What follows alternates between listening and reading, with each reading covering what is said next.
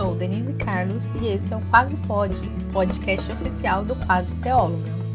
E esse clima de roça, de tranquilidade, é para o nosso podcast de devocional, porque para fazer uma devocional com qualidade tem que ser tranquilinho. Diariamente temos uma devocional por aqui.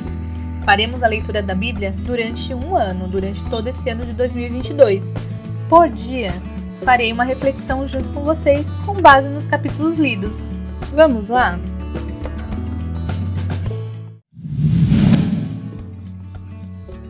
Devocional 063, Deuteronômio 33 e 34. Moisés. Enfim, terminamos mais um livro de Deuteronômio. Que delícia acompanhar a saga do povo de Israel pelo deserto à terra prometida. Nos despedimos nesse livro também de Moisés, mas claro, os feitos de Deus através dele jamais serão esquecidos. Lembre-se, se você ainda não começou essa extraordinária leitura bíblica diária, comece conosco a partir de amanhã na leitura do próximo livro, Josué.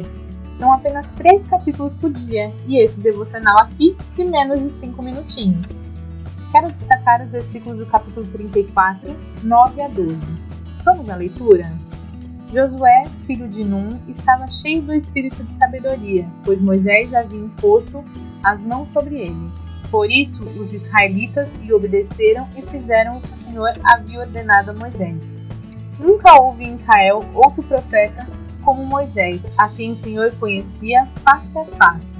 O Senhor o enviou ao Egito para realizar todos os sinais e maravilhas contra o Faraó, contra todos os seus servos e contra toda a sua terra com grande poder, Moisés realizou atos temíveis diante dos olhos de todo Israel.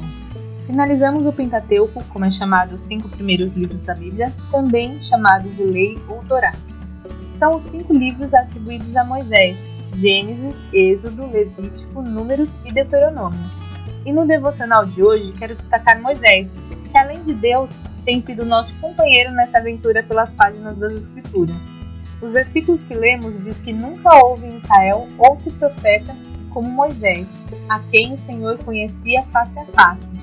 Com certeza, Moisés não tinha consciência completa de tudo o que aconteceria com ele a partir do chamado de Deus para libertar o povo, nem que viraria um grande líder e ainda faria um sucessor. Moisés cumpriu o que o Senhor colocou em suas mãos, mesmo aos seus olhos não sendo capaz, vemos que Deus dá as ferramentas e estratégias certas para ele. É chover no molhado, mas quando Deus escolhe alguém, ele providencia tudo. Ele usa a pessoa com grande poder. Mas Moisés não foi apenas uma ferramenta do Senhor, ele teve um relacionamento íntimo com Deus. Deus falava com ele face a face. Hoje nós podemos entrar no Santo dos Santos através da oração e falar face a face com Deus. Jesus foi essa ponte. João 14,6 diz: Jesus disse: Eu sou o caminho, a verdade e a vida. Ninguém pode vir ao Pai senão por mim. Se aproxime do Pai através de Jesus. Tenha um relacionamento com Ele face a face e Ele poderá te usar como ferramenta para seus propósitos. E essa foi a reflexão de hoje.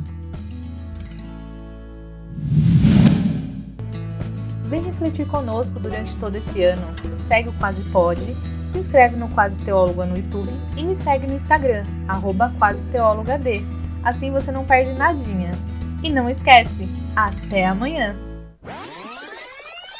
Esse podcast foi produzido e editado por Denise Carlos, Quase Teóloga Produções.